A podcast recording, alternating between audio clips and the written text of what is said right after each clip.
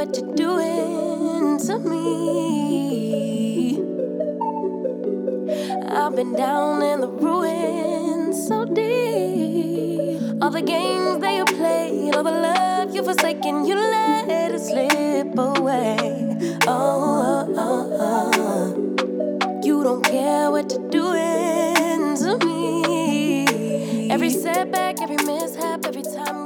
各位少数派播客的听众朋友们，大家好，欢迎大家收听最新一期的节目，我是 Nick。呃，马上快过年了，大家听到这期节目的时候，可能已经临近春节，甚至都没几天了。那我们这期节目作为一个春节特辑吧，想认真的跟大家聊一聊游戏，因为过去这一年，或者说从少数派播客创立以来，我们就没有特别正经的聊过游戏的话题。我自己有印象的有一期就是三牛跟大家聊了一下 XGP 的一些相关的东西，算是在正经聊游戏的一期节目啊。但其实我知道我们听众当中玩游戏的朋友是很多的，包括我们少数派读者当中，大家经常也能看到首页有一些关于游戏的讨论和文章。那今天我们就来认真的聊一下游戏，当然也不会那么的严肃啊。我们主要是想跟大家推荐一些好玩的春节可以玩的游戏，因为很多朋友平时都是上班族嘛，就一年当中唯一能放松下来、有大把时间集中玩游戏的、突击玩游戏的，就是这个春节假期了。所以我今天也抓到了一位大家熟悉的朋友来跟大家一起聊一聊，推荐一些好玩的春节游戏。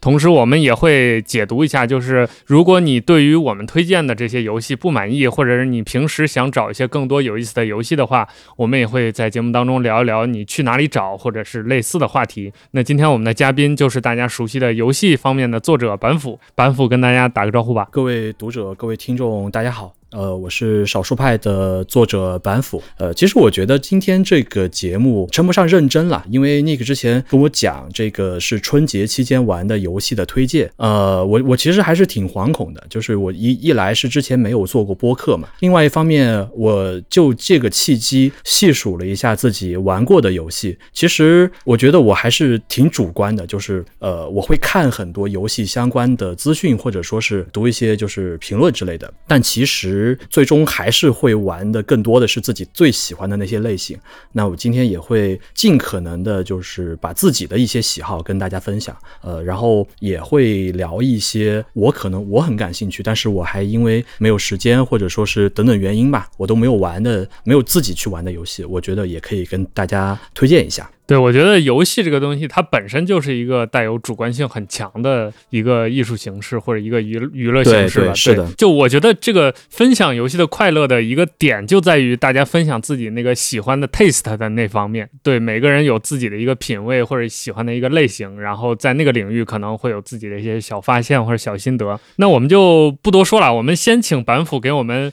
先分享游戏吧。我们会把一些更多聊天的，比如深入一些探讨游戏的话题放在后面聊。我们先跟大家聊游戏，就是呃，这个春节七天或者有的像八天、十天假期，哪些游戏是板斧觉得可以利用这个七天的小长假跟大家推荐一下，大家去玩一玩，或者是我看，因为我我能看到这个大纲啊，所以我知道板斧会推荐一些大作，也会有一些小玩意儿。那所以这些大作可能是大家平时比如一年来天天看他的新闻，但终究没有打开的一些作品。像这里面赛博朋克，我我先剧透啊，就是这这也不算剧透，我 我看着他的。新闻从从他出事儿，就从他发布到出事儿，到现在 DLC 都出来了，我天天想玩，但从来没有打开的一个游戏。那我们今天还会推荐了很多类似的这样的作品，以及一些小品类的作品，或者所谓的独立游戏啊，或者小众游戏。那就请板斧来跟大家推荐吧。接下来时间交给你。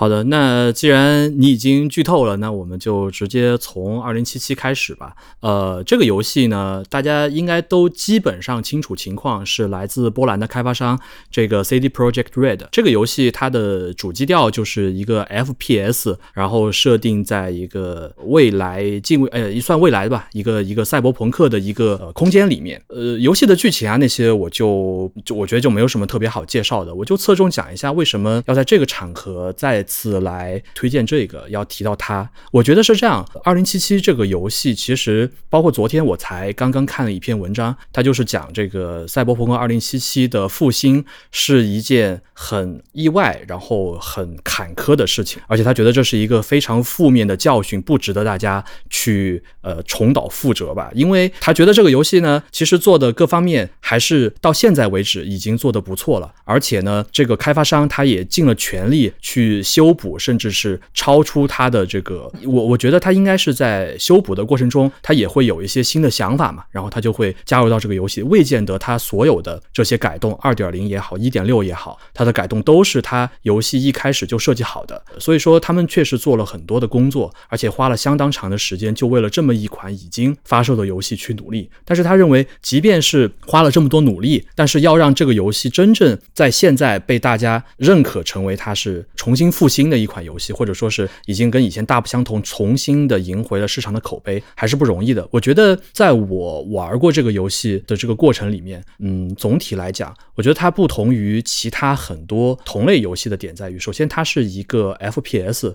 的属性。关于这个游戏是不是要做成 TPS，就是第三人称，还是就坚持第一人称？这个是在游戏的早期，或者其实可能现在吧，也一直都有一些争论。就是有的人他可能是觉得确实这个游戏太晕了。我知道我有的朋友他们是晕三 D 的，他们没有办法从生理上去接受一个 FPS 的游戏，他们就可能需要一个第三人称的视角来帮助他们能够完成，能能够进入吧，能待在里边呃不吐出来。但是我觉得这个游戏的 FPS 的设计。是很有，他们是花了很大的功夫的。他们之所以要坚持，我觉得也是因为他们特别的想要通过这种你一个人完全沉浸在这个第一人称的视角里面，这种带来的沉浸感，我觉得是远超于其他的这同类作品的。或者说，在相同的类别的这个都是 FPS 的游戏，比如说呃杀出重围，呃，我觉得这是我能够想到的比较像的作品，它都是 FPS。但是赛博朋克2077，它在角色的这种交互动画也好，在界面的交互动画也好，在整个流程的设计上也好，其实它都是站在前辈的肩膀上，然后做的比其他的以往的作品那种沉浸式的感觉要强得多得多。我觉得首先从这种形式上，它就带给我很大的震撼。然后我觉得是故事方面的或者情感方面的体验吧。这个游戏其实里面有非常多的很动人的故事情节和动人的角色。我之前一直呃私下跟朋友分享这个观点，就是觉得其实我我们很多时候在玩这类大作啊，尤其是我们已经习惯于市场上推出很多的大作啊，我们可能会认为呃这些角色的刻画往往它是比较工具性的，这种情况很容易出现了。但是在这款游戏里面，我觉得这些不管是你可以去发生浪漫关系的对象也好，还是呃可能。能你只能跟他们在任务里面萍水相逢的这种角色也好，有很多角色他带给你的这种真实感和他身上的那种情感，他的经历给你的这种震撼是是很少见的吧？至少这个游戏我觉得带给人的感觉是很强的。它不像是一款我们想象中啊，这个游戏有非常光鲜的外壳，那么它可能呃里面的人物啊那些它可能就应付应付，然后这个事情就结束了。我觉得它在这上面是比较花精力的，能让我们看到很多很可信的角。角色让我们跟这些角色产生很深的羁绊，在一个已经很良好的你已经被这些角色打动的基础上，我觉得这个是呃很让人感到，至少让我感到非常欣慰的。OK，那我们今天推荐的第一个游戏就是一个其实大家都很熟悉的一个年度大作，主要就是给这些像我这样没玩过但天天都等着玩、犹豫要不要玩的朋友准备。对对对，当然就是我觉得就是先先说一句，就是虽然我我真的很喜欢这个游戏。而且我觉得它，呃，在因为它出的比较晚嘛，这个没办法，没没办法回避的问题，就是它出的晚，所以说它是占旗手的。它比很多呃更老的一些 FPS 或者是呃赛博朋克呃风格的等等的游戏，它的表现就是要好一些。这个个人有个人的偏好嘛，所以说也不见得说我认为好的地方，呃，读者们或者说听众们都觉得比较好。但是如果说你已经买了这个游戏，我觉得呃倒是不妨可以去试一试。OK，那我们就下一个吧。好，下一个，我先把那些最有名的说一说吧。我觉得这些都可以，其实可以简单聊一聊。那么下一个我会比较推荐《极乐迪斯科》吧。我觉得像《赛博朋克2077》和《极乐迪斯科》是我比较喜欢的游戏类型。呃，就是这种，它其实都算 CRPG 吧，里面涉及到很多重大的选择，而且你会发现你自己的选择相当的有意义。你会对你后续的这个游戏体验，你的你要走什么样的路线，然后角色给你什么样的反馈，这些其实都就蛮重要的。然后我也能在这类游戏里面感觉到我那个选择的分量。我会在我要不要选什么东西的时候，非常的纠结。我觉得《极乐迪斯科》和类似的这种，就是有点像黑曜石风格的这种游戏。是我特别看重和喜欢的《极乐迪斯科》这个游戏。首先，当时最开始公布的时候，就是第一次在大场合吧，在发布会上公布的时候，我当时其实是内心非常惊喜的。我并没有从这个游戏一上线众筹啊那些时候就开始跟进，但是当时我看到那个画面，我就知道一个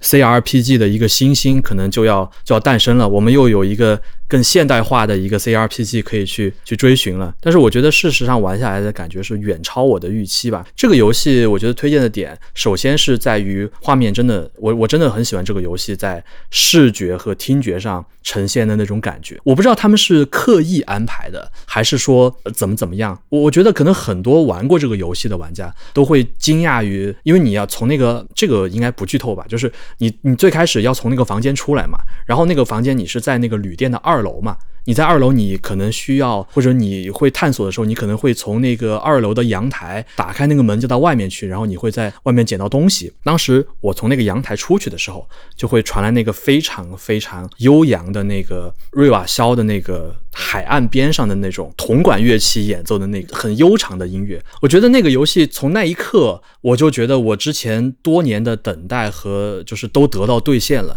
但是我觉得后面的表现会比这个要更加惊艳。然后我觉得除了视听以外，第二点是这个游戏非常的精心的文本撰写和它的那种，我觉得文本撰写是一个表象了，背后是他们对于塑造一个呃世界，一个庞大的庞杂的世界和那种复杂的人性，还有去传递他们情绪的那种冲动，我觉得从字里行间都是可以感受到的。因为这个游戏的特色就是，你其实在里面并不是有很多的这战斗啊之类的，你的属性点是决定的是你要以什么样的一个姿态，或者说你。以一个什么样的角度来看待这个世界？比如说，你是一个精神派，你的精神世界很发达，就是胡思乱想吧。然后还有一种就是你可能智力非常发达，就是你知识储备非常强。然后还有就是你的反应特别快，还有就是你的肉体特别健壮。然后这个游戏的加点系统呢，大概能够支持你在两个维度上点到顶峰，然后会导致你的另外两个维度就比较瘦弱，呃，比较弱小一点。那么我是一个玩这类游戏特别喜欢呃打嘴炮的人。但是后来我也会发现，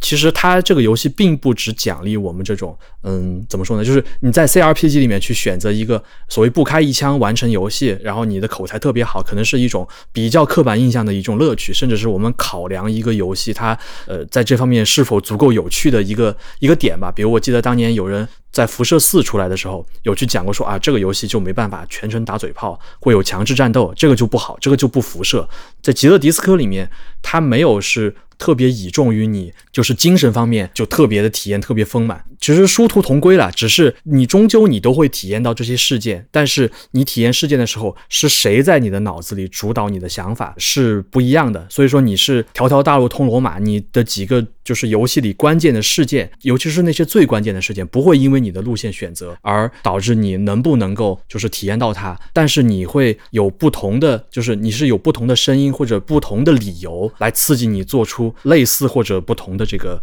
呃，选择，我觉得这个选择的趣味是一方面。这个游戏对我来说，它跟赛博朋克很像的一点，就是它都是那种很适合我们今天这个主题，就是很适合用一大段时间认真去玩的游戏。因为它很重的一个部分是叙事，那这些叙事是需要你去慢慢看。反过来，其实也就是为什么我没有打开这些游戏，就是它带给我压力的那个部分，就是我会知道这是一个叙事或者是角色塑造非常好的一个游戏，所以我从从我的性格来讲，我。就会担心，就是我会觉得它可能不只是游戏了，就我会把玩这个游戏的过程当一个，比如说看一本小说这样的一个事情来对待，就会更严肃。我我觉得游戏的那种体验，它其实很多时候它会大于小说，因为你其实一个小说你可以就是呃怎么说，你只能线性的观看嘛，但是游戏增加了一些交互式的体验，让你可以就就就是这一点点，哪怕一点点交互，一点点像这个文字冒险的这种呃交互的加入，都可以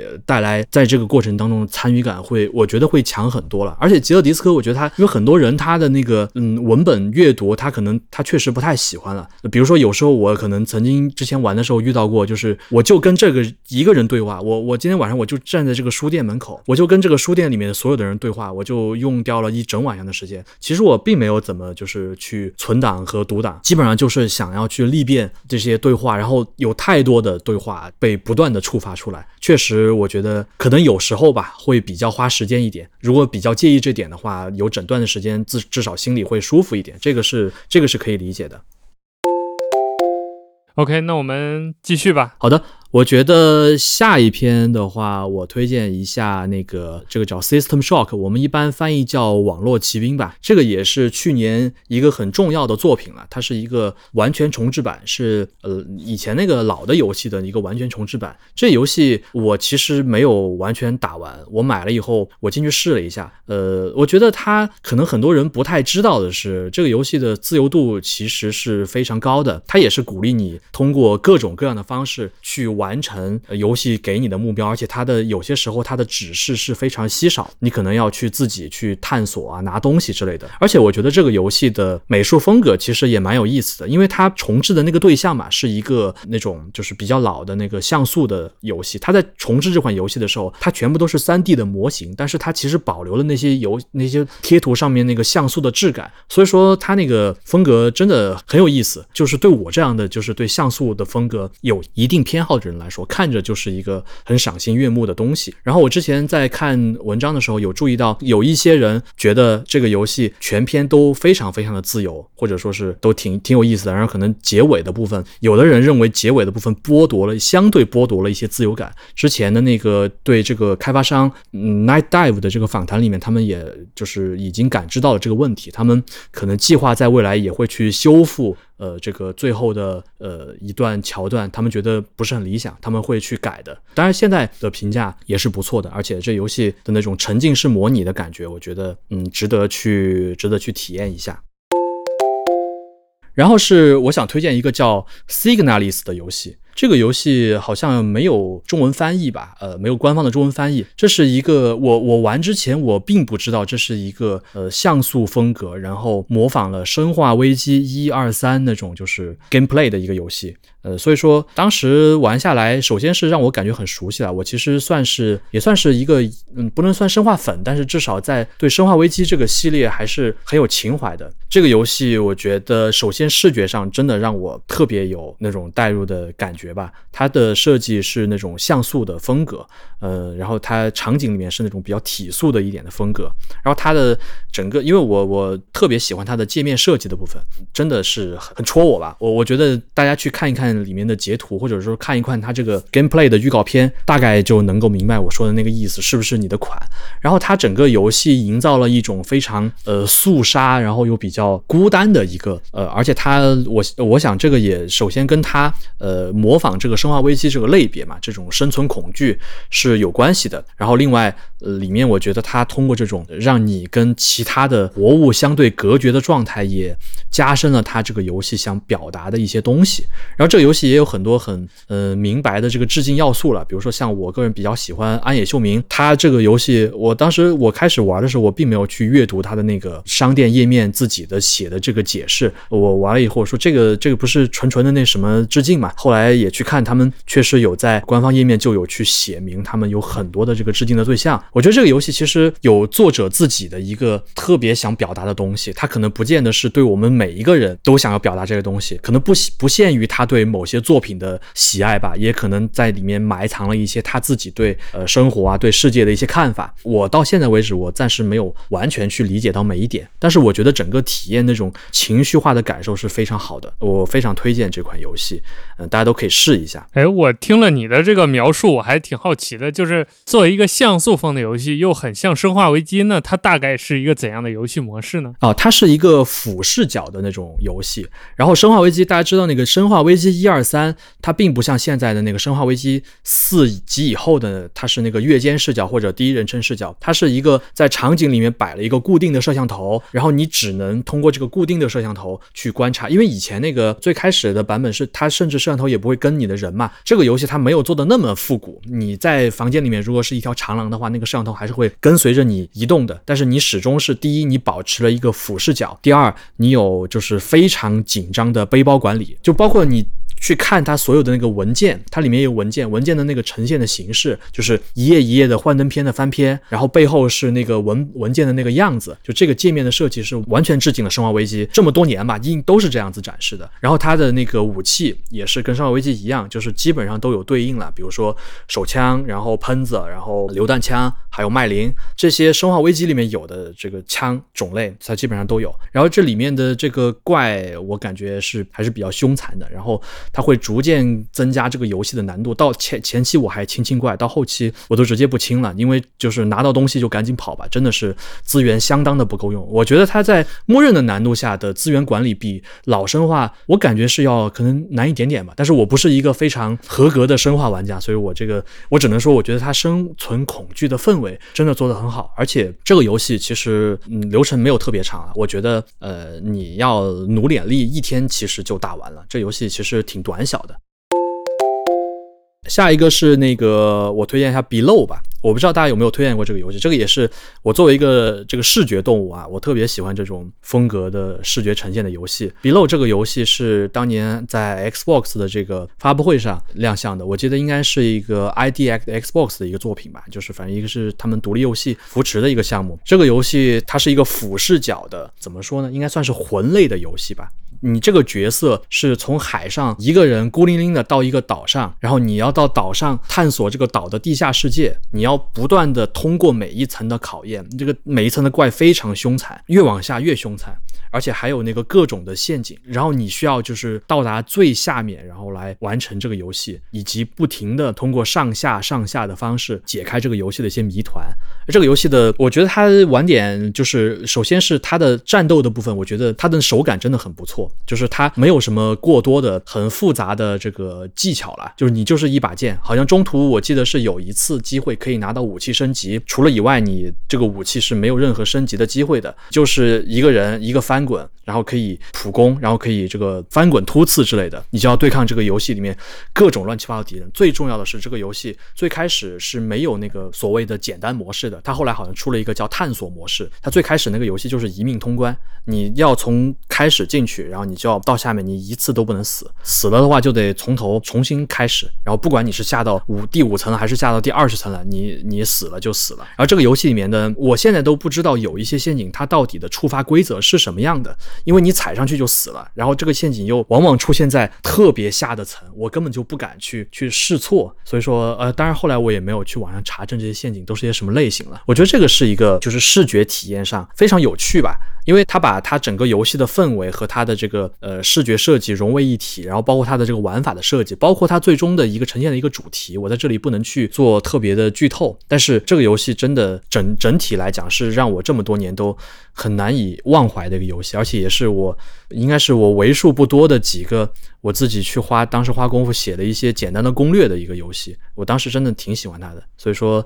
这个游戏送给大家。我觉得如果你喜欢魂类的游戏，或者说你喜欢这种很硬核的战斗，然后我喜欢这种很其实挺挺阴森恐怖的，甚至带有一些克苏鲁风格的这个呃这种体验吧。就我就想说，我这会儿在 Steam 看它这个页面，我我觉得它这个 trailer 做的就很克。对，是的，是的。然后包括它有各种游戏里有各种意象，然后它因为这个游戏。几乎没有任何的文本，就纯粹就是一些环境的呈现，还有就是一些图标的呈现。其实你根本不知道你在这个游戏里面干什么，然后你就是你去，然后去杀，你得活嘛。然后你可能你可以交换，然后你可能就去买之类的。我觉得这个游戏的体验是非常独特的，所以让我这么多年都难以忘怀。我我翻了半天，我还是觉得这个游戏非常值得跨越时间的推荐给大家。就我觉得今天你推荐这几个游戏的美术风格也都各有特色。是的，是的。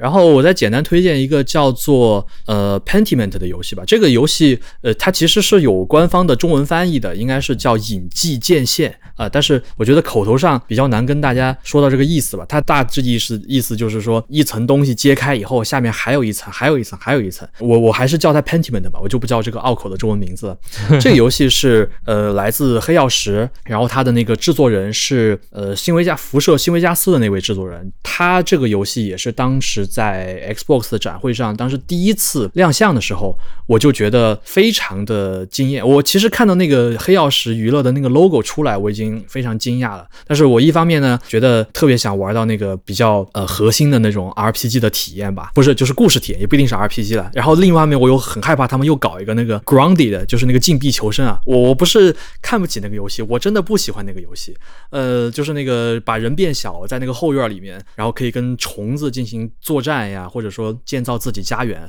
我真的比较不太喜欢那个虫子之类的，所以我特别怕怕他们又搞一个就是我不想玩的游戏出来。然后 Pennyman 的这个游戏，它是一个从视觉和听觉上就马上抓住我的一个游戏，或者它可能不会抓住你，但它会让你觉得至少很古怪吧。我觉得如果 Nick 现在在 看这个游戏的这个图像资料的话，应该马上就能明白。我已经爱上这个游戏了，虽然虽然还没玩。是的，这个游戏当时我记得他们开发者有讲过，就是他们的团队其实非常小，它是一个很探索性质的作品，就是可能主要是他自己找了几个人，就他自己有很多他很想做的游戏类型嘛，其中有一一款他就想做一个历史模拟或者说讲某段历史的游戏。然后这个 Pentiment 就是他到目前为止他给大家奉上的一款对历史或者一个特定历史时期进行回望的一个游戏。然后这个游戏它的整体画面风格是那种应该是十六，我忘了是十六还是十五世纪的那种在寺院里面发行的那种经书的或者说那种精装的那种手抄本。这个游戏里面其实有去介绍这个文化的氛围，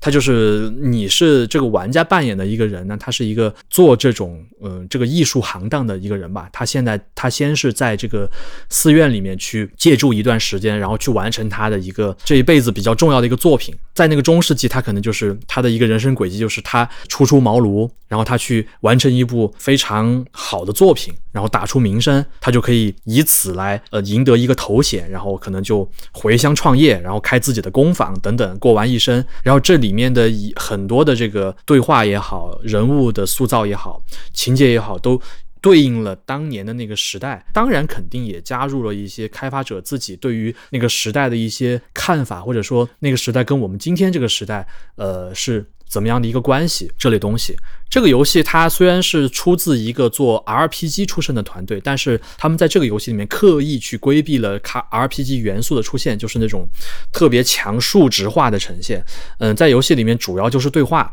然后对话，然后进行选择。呃，我可以讲一个例子吧，比如说中间有一段，我跟那个有个人讲，我我因为我选的是我有一个法学的背景。然后我就跟他秀秀了我的法学知识，他因为他他嗯在上一个问题里面，我跟他讲了，我说我说我因为我是学法的，所以我觉得这个是这个这个事情应该怎么办。然后我选了那个选项以后，后面的选项里面他就会告诉我说，你刚才你明明讲了你是很有法律学识的，那这个是涉及到一个你要做违法的事情，我就要扣你的分，你说服的这个概率就会下降。我当时其实并没有想到我 我做这个事情后面会有这样的结果，就是我觉得这个游戏里面充斥着这样子很有趣的一些互动。对，我觉得就简单再讲一点点 Pokemon Sleep 吧。我这个这个是这两个一一两个月我都一直在用的。这个其实不算是一个，不完全算是一个游戏了。我觉得它算是一个套着游戏化的一个皮的睡眠管理软件。其实它是想通过游戏的这种方式，就是正向的激励人们去。改善自己的生活习惯，去关注自己的生活习惯了，就是睡眠监测。这游戏很简单，就是你睡觉，你睡之前把它打开，然后它会记录你的这个睡觉的时间，记录你睡觉过程的一些波形，你的深啊还是浅啊，然后你大概哪个时段你睡得怎么样，这个会给你呈现出来。呃，然后你睡了起来以后，你就会得到一个给这个宝可梦拍照的机会，就会有随机的宝可梦到访你的营地，然后你就可以给他们拍照，然后你可以抓捕他们。然后你可以获得一些抓捕他们的道具，然后你可能一天抓不了，你可能需要花很多天来抓，或者你花一点钱就可以提前获得一些道具，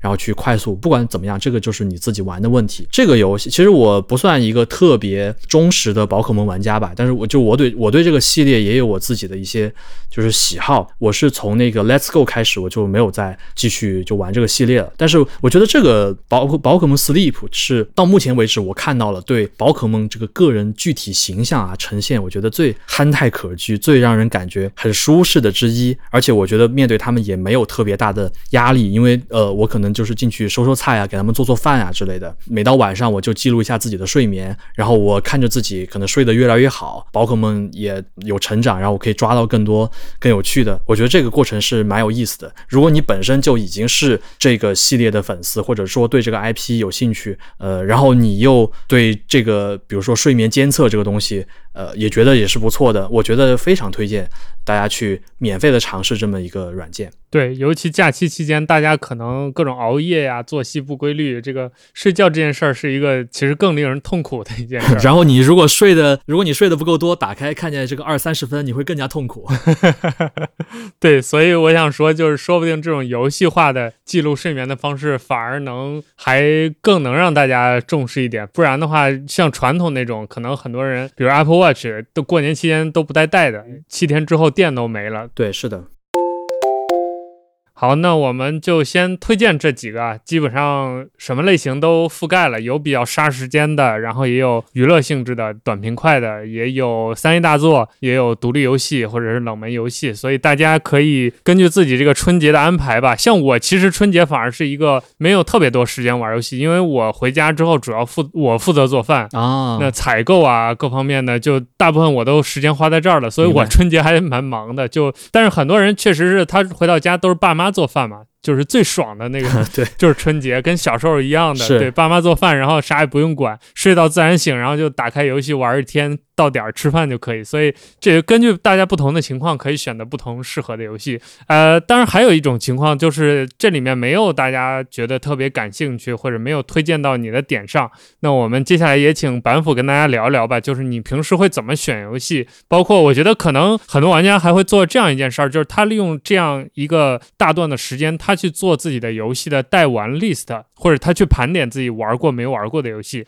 那就会存在发现游戏、找游戏。以及记录游戏的这样一个过程，对，是的。板斧在这方面有没有跟大家推荐，或者你你平时会怎么做这些工作？可以在这部分跟大家聊一聊。可以，我跟大家分享一下我的自己的经验吧。呃，我现在有在，我先说就是游戏订阅吧。我自己是有订阅一些这种服务的，就是那个 PS Plus，然后 Game Pass，还有那个 NS Online，还有 Netflix，这几个是我自己有在订阅的。然后他们都会提供一些就是发现游戏的这个途径吧。比如说 PS Plus，它大家都知道每个月都会送游戏的。然后它现在涨价了以后呢，它是增加了一个这个游戏目录，或者说叫经典游戏目录。它这个是在它那个第二和第三那个档位里面都会提供的。就其实主要是一些第一方的游戏了。呃，就是那个游戏目录的话，主要是一些。第一方的游戏，所以我就可以在，尤其是在假期，其实有有一些游戏，可能你，呃，如果你已经有这个会员档次，或者说你就是有意购买，你可以看先看一下这个目录里面都有些啥。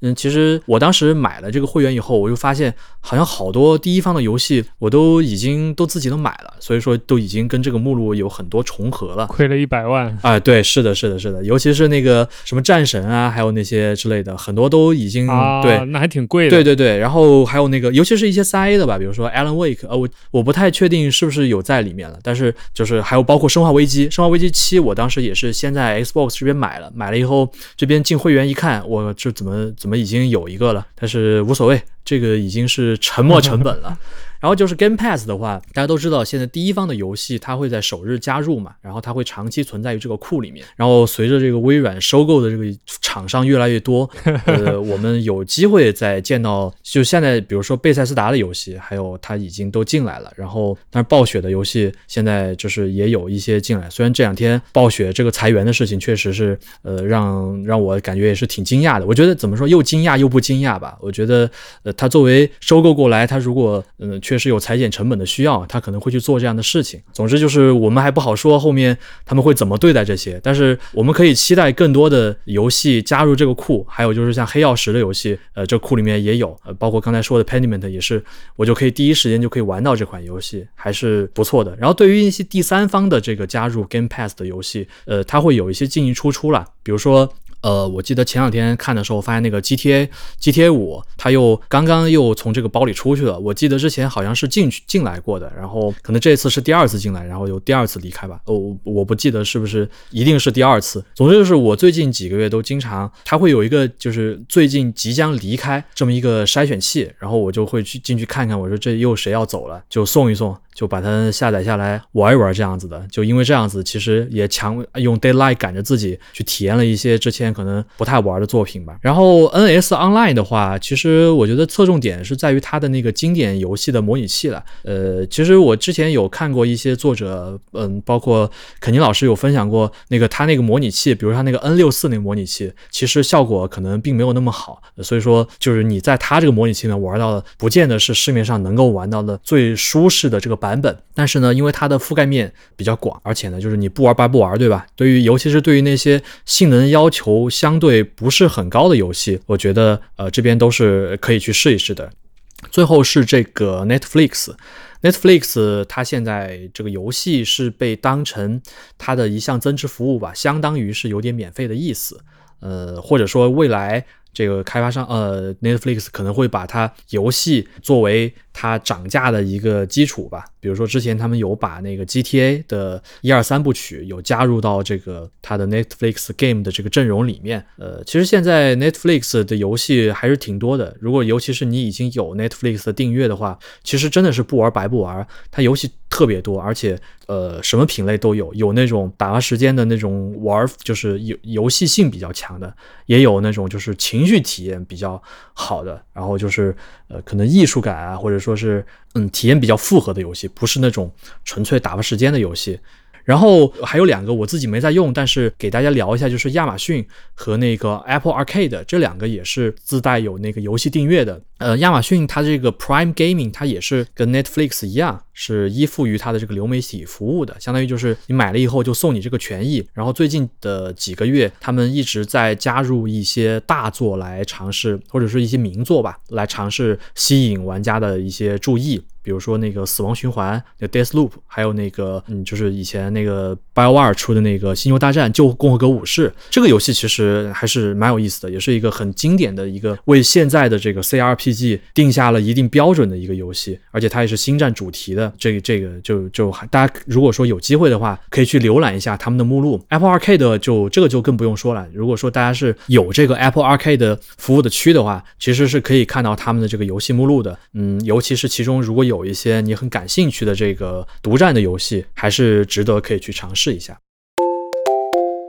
然后是三 A 游戏，就是三 A 游戏的话，就是因为宣传渠道特别多，我觉得就倒没有必要特别跟大家推荐。其实你你能看到的就是就是花哐哐花了很多资源想要推给你的，这个大家可以根据自己的需要来选择其中。呃，想玩的。然后对于独立游戏的话，这边可以跟大家多推荐一点，嗯，就是在看的渠道吧。第一个是我们平常其实有看一些游戏相关的垂直媒体了，比如说那个 Rock Rock Paper Shotgun，还有 Game Developer，还有 Your Gamer，他们这些还有 Polygon。他们这些媒体有很多都特别喜欢去做开发者的采采访，他们会去介绍编辑最近有在玩什么样的内容，比如说像尤其是像 Rock Paper Shotgun，还有那个 Your Gamer，他们都会有一个编辑最近玩什么的这个环节。如果你就是想去剔除掉一些就是很时效性的信息的话，嗯，你可以看他们每个网站都有一个 Feature 栏目，就是相当于它的独家吧。呃，在独家里面，就是你可以更呃容易的筛选出一些呃。这个他们自己最近采访的这个对象，他们可能聊的会深一点。然后，比如像 Game Developer，他是从名字上就能看出这是一个对这个开发者这一侧是比较重视的一个媒体了。呃，他们会有一个叫 Deep Dive 的这个专栏，然后他们经常会邀请一些独立开发者过来分享他们自己开发当中的一些心得、一些体会。呃，然后你其实不管是你从想要多去了解他们的制作幕后也好，还是说你就是想多了解一些游戏也好，我觉得这个也是不错的渠道，因为主流的媒体或多或少的都会写一些。然后我觉得刚才我到的几个媒体是我平时浏览新闻的时候特别留意到他们写这些内容让我感觉比较有趣的。这个是呃外国的一些媒体吧，然后是国内是那个给大家推荐 Indinova，Indinova 是一个比较关注国内的这个独立游戏生态的一个，嗯，其实其实也不是国内吧，我觉得就是因为他们毕竟是一个在中文的这个领域耕作的一个媒呃一个网站平台嘛，然后它上面会有很多国内的呃开发者、独立游戏开发者在这里聚集。然后他们会有一些每周都会有的这个推荐或者是资讯的汇总，它会帮我们有一些筛选的功能，或者说有时候你可能没有那么多精力去呃自己去筛选，呃那个 Steam 和 itch.io 上面海量的游戏，它可能帮你做一个他们口味的一个挑选。我觉得这个也是，呃，挺不错的。然后很多的媒体，它会有一些定期的，嗯，我这边印象里，我昨天想了一下，就是 Polygon 在之前芭比上映的时候，他们做过一个芭比的主题文章系列啊，其实里面不完全是游戏了，它也有一些，呃，比如说跟相关的电影啊、流行文化相关的，但是里面确实有提到一些游戏作品，比如说芭比主题的曾经推出过哪些可能不太在现在这个时代不太为人知的，或者说当时带给给这个写这个东西的作者很深的这个体验的一些一些游戏，我觉得这个过程当中，你可能能发现到一些你现在还可以去玩的游戏，也可以去了解到一些当年我还有这样子游戏，或者说当年他他们在人的身上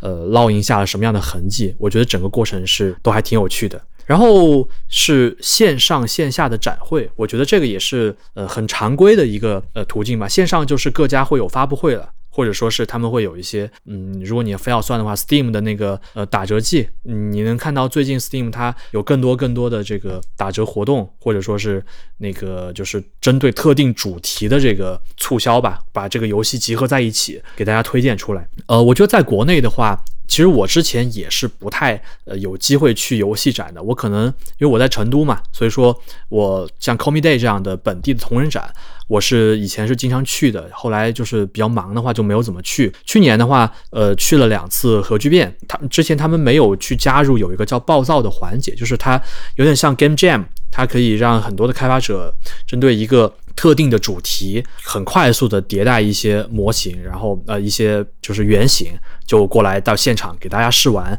我觉得去了以后感觉真的现场交流的氛围非常热烈，而且你可以在就很短的时间内，我觉得就一天了，你其实或者是半天，你可以玩到大量的就是开发者刚刚做出来，带着他们的一些巧思或者一些情绪做出来的作品，而且他们都有自己想表达的一些东西，然后在现场就是真的有很多开发者非常的热情，就比如我站在那儿看，然后有的很多开发者会凑过来说，哎，你要不要试一试啊？可以可以可以试一试之类的，他们也很有时候很。很想让我们去尝试一下，然后给他们一些反馈。呃，当然，最后还有一个很简单的方法，大家可以去发现一些自己喜欢的游戏，就是去跟踪自自己非常喜欢的制作人、开发商或者发行商吧。比如小岛秀夫了，小岛秀夫，他如果我就算是我不看各种网上的信息吧，我不去看那种会啊之类的，我也可以，比如说看到他自己在发他最近有在做什么东西。当然，这个制作人肯定还有很多，就是不一定就是不知名的制作人，或者说是一些重要的在某个作品里面贡献了呃剧本。本啊，然后导演啊之类的职责的这些人员，不限于那些最有名的人，但是你可以去跟踪这些你相信的人。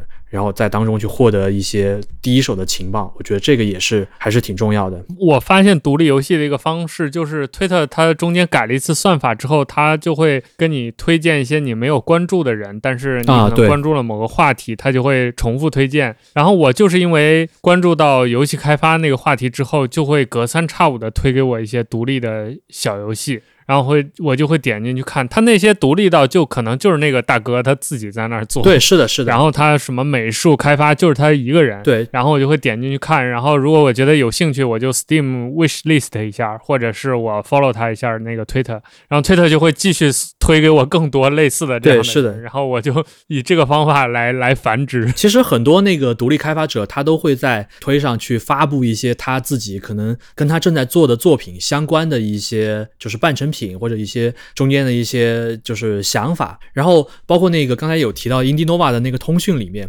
他们也在通讯里面会有一个呃章节吧，就是会去收集一些最近比较热门或者他们关注到的一些开发者，他们对一些片段吧，就是设计出来的一些 gameplay 的片段，他可能不见得是非常成熟的想法，但是就他可能就发到推上，然后你就可以看一看，就是这可能对他们说不仅是一种呃灵感的这个刺激吧，也是发现就是有趣的作品和有趣的人的一种方式。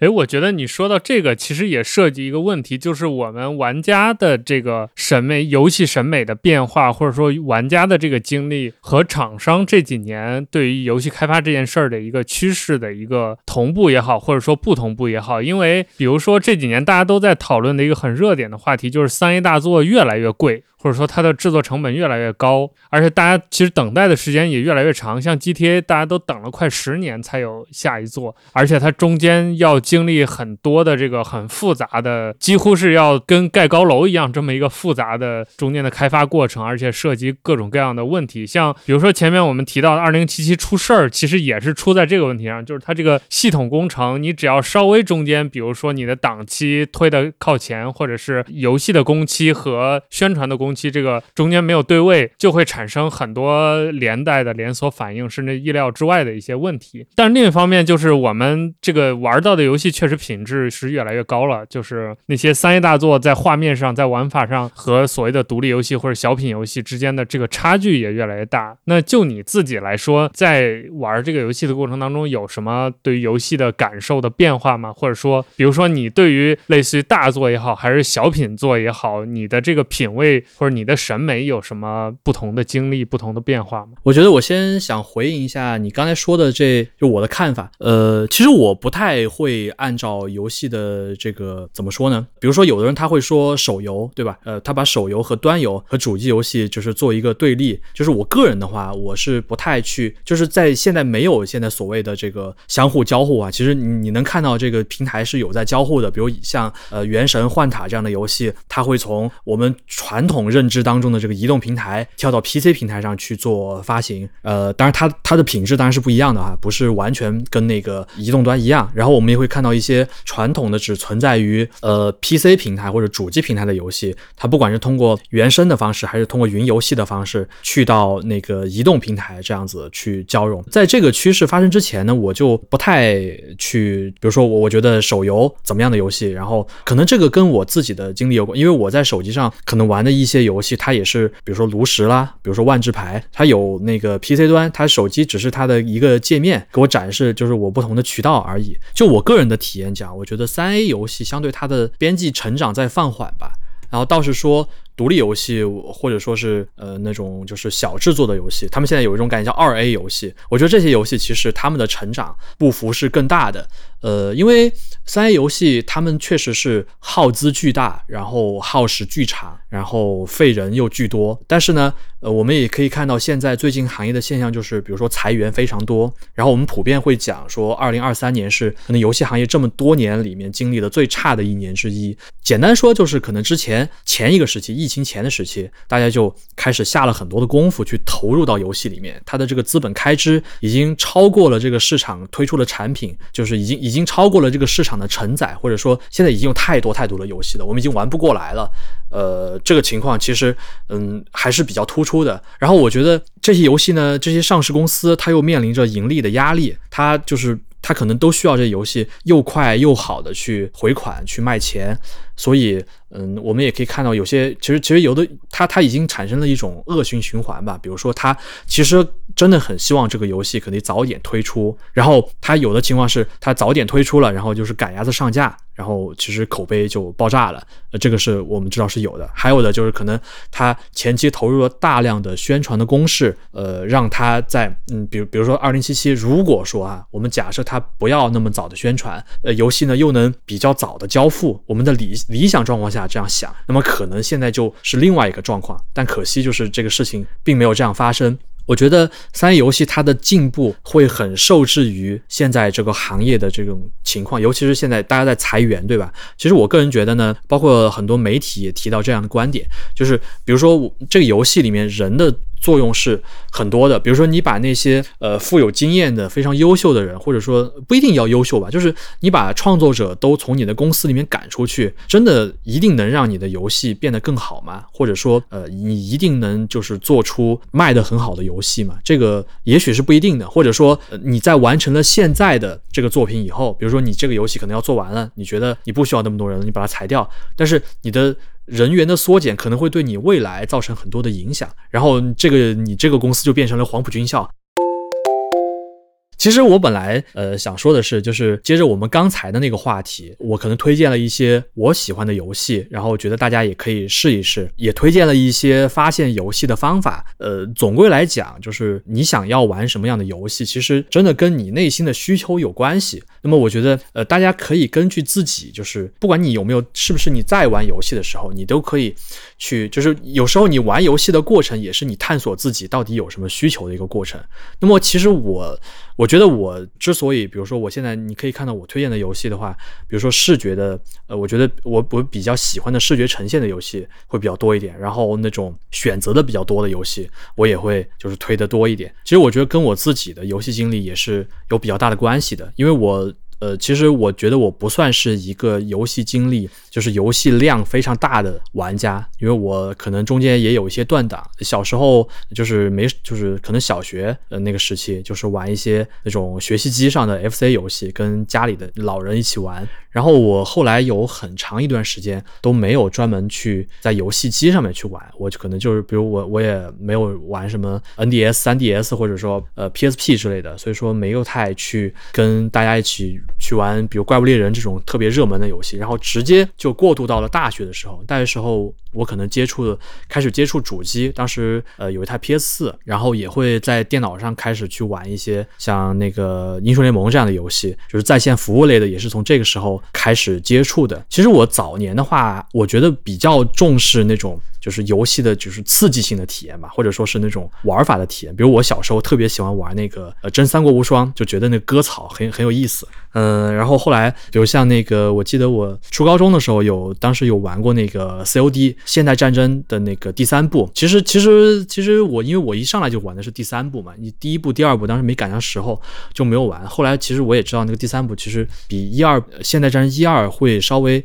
嗯，就按我的标准来说会差一点的。但是当时也。觉得嗯玩着还是挺刺激的，就是很爽的那种感觉，就是一个看电影儿，然后但是又你在里面参与，然后那个视觉的张力又很强。就我承认，比如当时玩这个 COD 啊，你看的那个你身处于战场那种感觉，确实还是挺有意思的。但是后来我觉得就有一些变化吧。当时我我我昨天稍微复盘了一下，对我产生变化比较大的，可能就是当时独立游戏的爆发的那个最原初的时代，比如说像那个 Phase，还有超级肉肉哥那个年代。呃，其实现在大家都能回想起，基本上独立游戏进入大众的视野，然后开始获得那种就是特别多的关注，呃，开始爆发式的增长。你大概就是往前倒一倒时间，就是这个时间是比较重要的。当时我有玩这个 Phase，然后，嗯，有一个游戏叫 The Witness，我我不知道 Nick 有没有听说过这个游戏。我刚才才发现 The Witness 在我的 Steam 的库，在你库里，但我从来都没有打开过。对对，就是这这。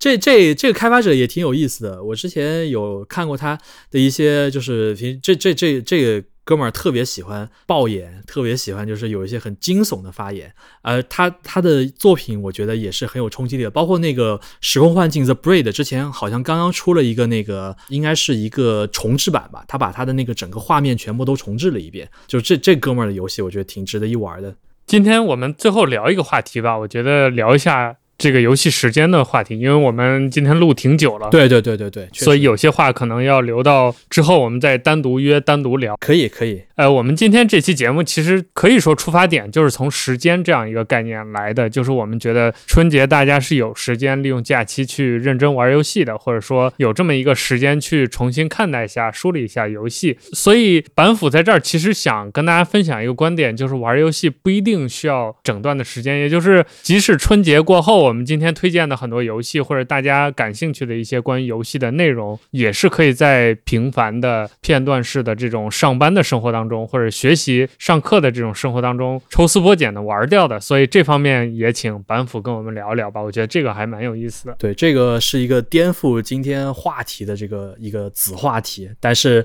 呃，我觉得还是很有意思，可以跟大家分享一下。就是其实我之前就像你刚才说的，像 Pentiment 和极乐迪斯科这两个游戏，对我来说啊，当然二零七七也是了，因为它的流程毕竟很长嘛，我需要可能一晚上的时间，有时候就完成一到两个任务，或者说我就可能不完成任务，我就在城城里边闲逛之类的。就这些游戏，其实如果说你有大段的时间，你可以真的沉浸到里面玩很久。然后，也许你也会获得整段整段的很好的体验。但其实呢，我自己在操作当中，我是没有那个，就是其实完全没有做到的。比如像 p e n i m e n t 可能一晚上就呃没有多少推进，就一直在跟人不停的对话、对话、对话、对话。然后，因为它是分时间的嘛，它是早上活动时间，然后下午活动时间和晚上活动时间。然后你在上午和中午切换的时候，你会去吃饭，然后你要找一家人去吃饭，然后呃晚上晚饭还要吃一顿。然后所以说你是在三个每天。三个不同的时间段，你才有自由活动的，呃，就就是就，所以我可能就有时候比较忙的时候，一晚上可能我就玩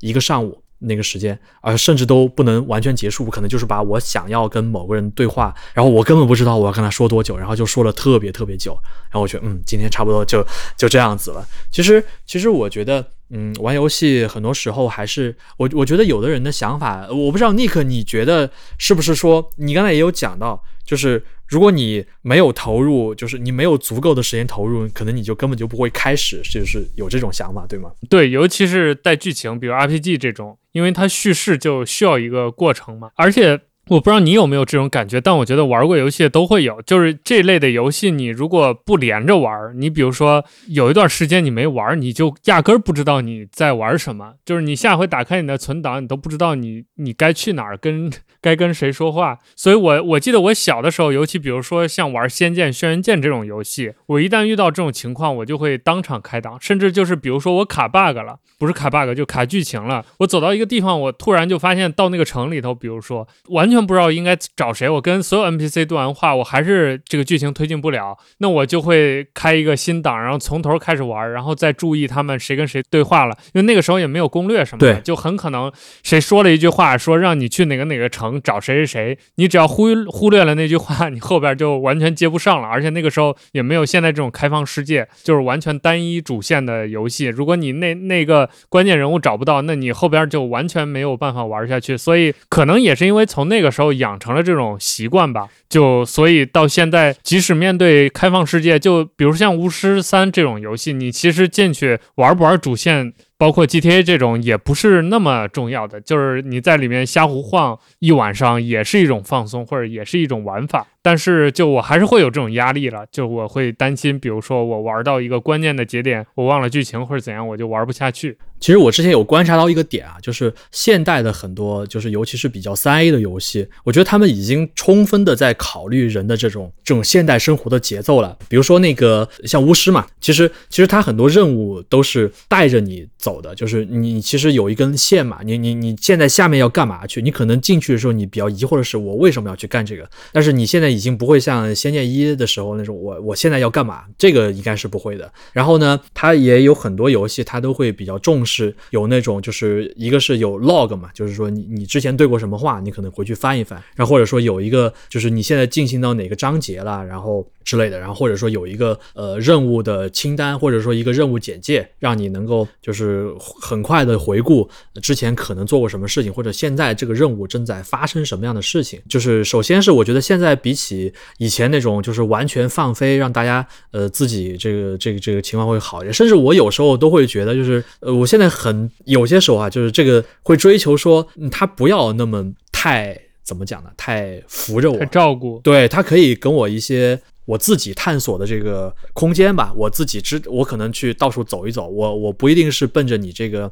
呃某一个特定的任务目标去，但这个就跟你游戏的整体设计思路就有很大的关系了。比如说这个游戏如果足够自由的话，比如像辐射那种啊，你可能确实你逛着逛着你就看到哪里有什么奇怪的地方，你去逛你去看一下，或者像极乐迪斯科，极乐迪斯科是它设计的又特别精巧，就是你没有什么地方是不会发生事件的，你去你都会有一个这方面的回报。另外就是其实还有一点技术性的一个帮助了，比如说我之前有专门记录一个想在今天分享的一个工具叫 How Long to Beat，这个工具是 IGN 他们这边就是他们有出品的一个工具。这个工具的作用非常简单，就是你打开这个网页，然后它有用户和他们的这个就是。我觉得它有点像一个 wiki 吧，就是他们上传的一些游戏的通关时间的这个列表。呃，你可以在里面看到，比如说一个游戏，告诉你说你完成这个游戏的主线就仅仅是主线，你打到这个通关，打到那个字幕表出来，你要多久？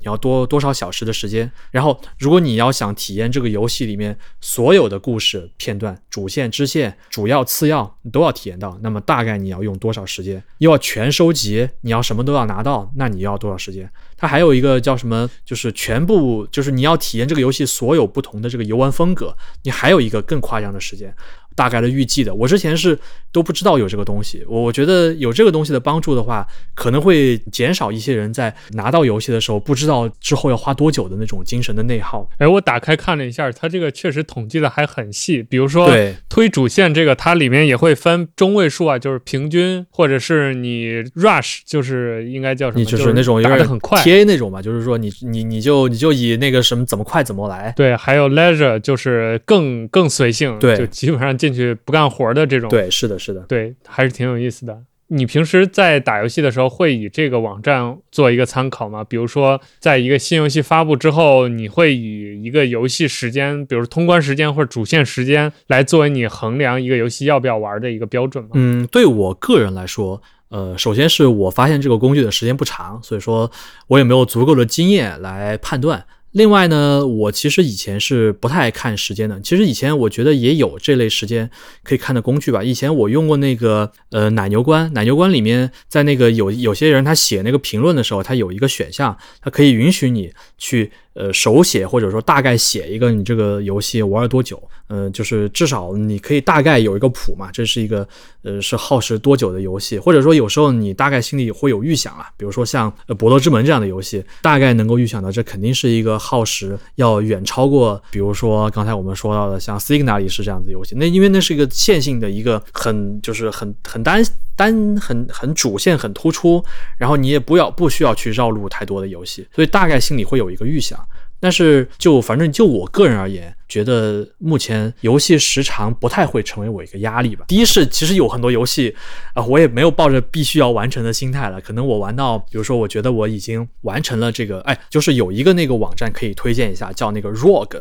呃，我记得以以前也是，呃，我第一次看到这个网站好像也是在肯尼老师的那个微博还是在哪里看到的，就是 R A W G 然后点 I O。在 ROG 这个网站上，它有两个选项，一个是我完成了这个游戏，我对这个游戏的目标，还有一个是我玩过了这个游戏。其实我觉得这两种态度，呃，对我来说还是挺有启发的。但是我一我确实一直以来都不是一个所谓的白金玩家吧，就我不太追求在游戏里面的这个获得的成就的这个百分比。呃，但这是我只是我个人的一个追求，因为我有时候我真的不想花那么多时间去完成一些就是很多游戏的那个成就点。然后我是觉得，其实很多游戏我玩到，呃，它不，嗯，就是我已经大概了解到对我有用的部分，或者说是我很受用，我我觉得很，我我即便有时候我没有完成这个游戏，但是我还是会尽量吧，尤其是我很喜欢的作品，我会去有一种冲动，想玩到最后是什么样子的。但是就这两，嗯，就是我觉得这两种也意味着现在就是，其实，在面对游戏的时候，没有必要把，呃，就是他想象的特别，呃，我需要花特别多的时间，然后要怎么样才能就是完成？因为这个不是给我们的一个任务。我觉得玩游戏本身，嗯，就是探索自己。然后就是去，有的人是打发时间，有的人是探索自己的需要，有的人他是就是跟朋友聊天。比如说我现在，嗯，除了说了这么多游戏以外，我平时其实很多时间我会去玩 Apex 英雄，然后去玩那个呃英雄联盟这样的游戏，呃，有时候去玩一玩守望先锋之类的。就是他们已经成为了我跟就是我关系很好的朋友，呃，很看重的人，跟他们一起就是交互的一个窗口。听你说你的这个转变的过程，我想到我曾经是特别看不上玩格斗类游戏的。对，因为小的时候玩格斗的都是大家在那个街机厅里面，对对对而且特别多小混混，是的，是的，所以就那个时候留下了刻板印象，就是觉得玩格斗的都素质比较低下，然后没什么游戏品味。你这个 对，然后直到 啊。我上中学的时候，呃，那个时候有几个关系特别好的同学，我们在 GBA 上我第一次玩了 QF，那个时候都已经 QF 九九了，然后我就就非常沉迷，就是格斗游戏的那种手感啊，还有它招式的那些组合，还有计时的反应，就特别打动我。就是我我觉得那对我的人生是一个特别大的影响，就是从那儿之后，我就改变了很多我对于之前刻板印象的看法。比如说，同一时期我我小时候也不喜欢摇滚乐，我觉得燥了吧唧的，而且也是它就很像音乐里的格斗游戏，就是那种什么没什么品味的、没有音乐品味的人才会听那种很低级、很直接的东西。但后来我发现摇滚乐也非常好听，就是我觉得就是这是我游戏对我人生当中，甚至可以说是最重要的一次改变吧。就是我我我破除了很多我的那种 stereotype 的东西。对，我觉得其实，而且游戏的话，嗯，其实因为它有很直接的跟你表达的一个机会，嗯，除了你就是自己去接受一种玩法也好，呃，这个这个还有更多的机会是，你不仅是接受了某一种玩法，而且你可能在跟就是某就是真的跟他们去交流之类的。我我很推荐大家可以去呃看一下，哎，这个自自己吹一下。之前不是有一篇那个采访二零七七的那个开发者的那个访谈嘛？然后呃，我觉得当时因为之前没有太多机会，就是跟这种就是真的怎么说呢，这种咖位吧的开发者去交流他们的那种心得，或者说是也不能叫咖位，问题不在于咖位大小，而是在于就是他们创作了一个这么庞杂、这么动人的一个作品。就以前我也经历过很多这样的作品，但是第一次有机会跟。他的创作者去交流，其实跟他们交流下来，他们回答那种问题，他们站的角度，就是他们想在游戏里面灌注他们怎样的想法，我觉得还是呃让我很受震动的，或者说其实也是符合预期的。但是当你真的听到他们跟你交流的时候，然后你再去回想在游戏里面他们通过游戏角色想跟你探讨的那些东西，我觉得其实这个也是让我去信任这些作者的一个环节吧。就是我其实带着也是带着一种印证的想法，可能去跟他们聊这些话题。然后他不仅有些问题在印证我的看法，也有一些问题可能他们在在继续的去去探讨他们，我不知道该怎么说，就是就是他想的真的很多，然后他就是可能我我我想到了一些，他就是还没有办法完全领悟到他的那种很深沉的想法。我觉得这个交流的过程是很有趣的，但是其实也不是说我必须要跟对于一个很多很很好的作品，很多很有意思的作品，还真不是说我必须要跟幕后的这些人去交流，我才能嗯了解到他想想讲什么。其实游戏里面真的就是提供了很多，就是但是但是你得去细致的去理解它，呃，而不是抱着一个就是比较抗拒或者说是比较。嗯，没有什么，就是就是把把，就是我觉得二零七七就是一个普通的三 A 大作，那么我也没有必要去理解它到底在讲什么东西。其实我觉得这样倒大可不必。二零七七只是一个例子，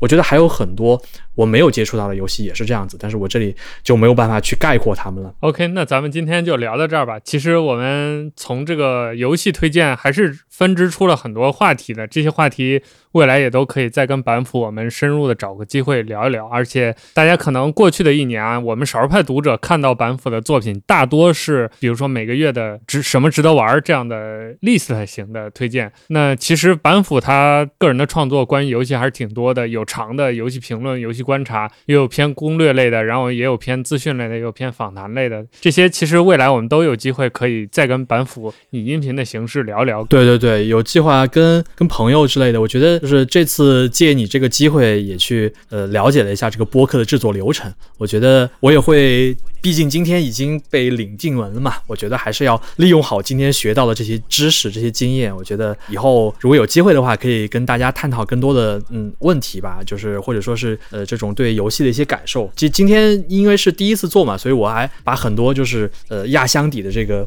呃游戏都掏出来说准备给大家推荐推荐。然后后来发现就是真的压力很大，说好最近好久都没有玩游戏了。我觉得我也是一个需要在春节期间去玩掉一些就是想玩很久。然后，但是就一直没有开始的游戏，我觉得这个对我来说也还是，虽然说确实啊，就是游戏什么时候都可以玩，但是谁能想要错过一个大假呢？对不对？所以我们未来这个音频联动的机会还很多，说不定未来什么类似核聚变这样的活动遇见了，还能相互来一个现场即兴。连线什么的。可以可以可以，所以今天我们这期节目就到这儿。我们录了这期录挺长时间，也是因为春节了嘛，所以我们作为一个特别节目，就多跟大家聊聊，大家也就当一个怎么说，当一个背景音来听吧。就是即使大家这里面没有你感兴趣的游戏，或者甚至很多听众也不玩游戏，但是也希望这期我们这样随意的这种聊天的形式，能让大家春节期间过得开心一点。因为很多人可能初一晚上也不看春晚，那可能就会找播客听一听。因为我知道很多播客听众都是这样的，哎，不是初一，是三十，你你是真不看？